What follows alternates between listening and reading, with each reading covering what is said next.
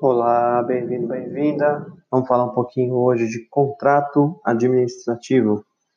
Lembrando que contrato administrativo é todo contrato que é regido pelo direito público e não pelo direito civil, não pelo direito privado. As características do contrato administrativo é que ele é um contrato de adesão, ou seja, as cláusulas estão lá pré-definidas. É consensual e é formal. Lembrando que Excepcionalmente, admite-se o contrato verbal para pequenas compras de pronto pagamento em regime de adiantamento. Essas pequenas compras são de valor até R$ 8.800. Ainda é importante lembrar que não se permite a subcontratação, que é contratar terceiro para exercer o contrato. Excepcionalmente, a lei de licitação diz que, se for parcial e houver previsão no edital e no contrato e a administração autorizar, aí sim pode subcontratar. São cláusulas do contrato administrativo, algumas cláusulas exorbitantes, cláusulas que superam o direito privado, que estão na órbita do direito público. Dentre elas, podemos citar alteração unilateral do contrato, a administração pode mudar o contrato no meio do caminho, em até 25% para mais ou para menos, em regra. Se for reforma de difícil equipamento, pode ser até 50% para mais, só para mais. Nesse caso de alteração, sempre tem que observar o equilíbrio econômico-financeiro, tem que manter a margem do contratado. Além disso, outra cláusula exorbitante é a rescisão unilateral do contrato. A administração pode rescindir o contrato com o particular se houver interesse público ou se ele for inadimplente. Mais cláusula, a administração pode fiscalizar o contrato. Na verdade, isso é um dever, né? É, além disso, a administração pode aplicar penalidades, né? dentre elas podemos citar advertência, multa, suspensão temporária de contratar, pelo prazo máximo de dois anos, e declaração de inidoneidade, também pelo prazo de dois anos, mas nesse caso vai ter que ter ressarcimento do dano ao erário, e, e aí a empresa fica reabilitada para voltar para o mercado. Outra cláusula exorbitante é a possibilidade da administração exigir garantias de cumprimento do contrato de até 5% do valor do contrato.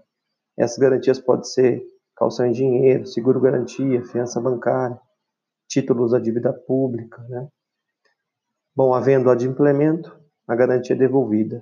E havendo inadimplemento, a administração executa a garantia como indenização decorrente desse inadimplemento.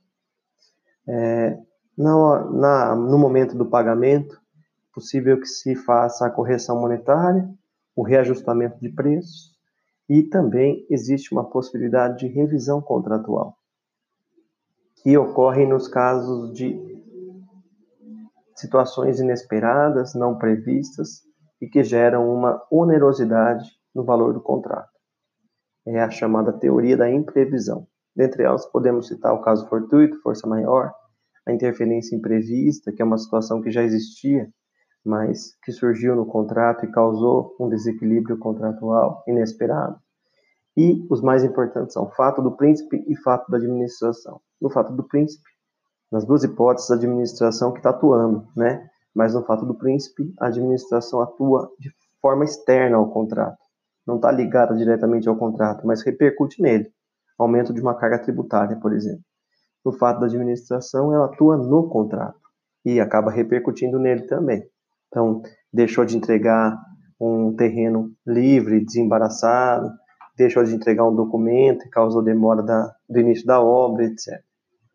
Bom, para terminar, qual é a duração do contrato? Regra geral é o crédito orçamentário, um ano. Tem exceções? Tem. Quais são? PPA, Plano Plurianual, pode durar até quatro anos. Serviços contínuos, pode durar até 60 meses, então, com prorrogações anuais, sempre. Aluguel de equipamento e aluguel de programa de informática. Pode durar até 48 meses. Contratos que não geram despesas, aí não precisa respeitar prazo, porque o usuário que vai pagar e não a administração pública. O contrato pode ser extinto pelo término do prazo, pela anulação se for ilegal, pelo, pela extinção do contratado, no caso de falência de empresa ou até morte do empresário individual, e pela rescisão, que pode ser unilateral, ou judicial, ou até bilateral, em havendo acordo. Tá? Esses são os pontos mais importantes dos contratos. Espero que tenha entendido. E é, esses são os pontos importantes. Um forte abraço a todos e até mais.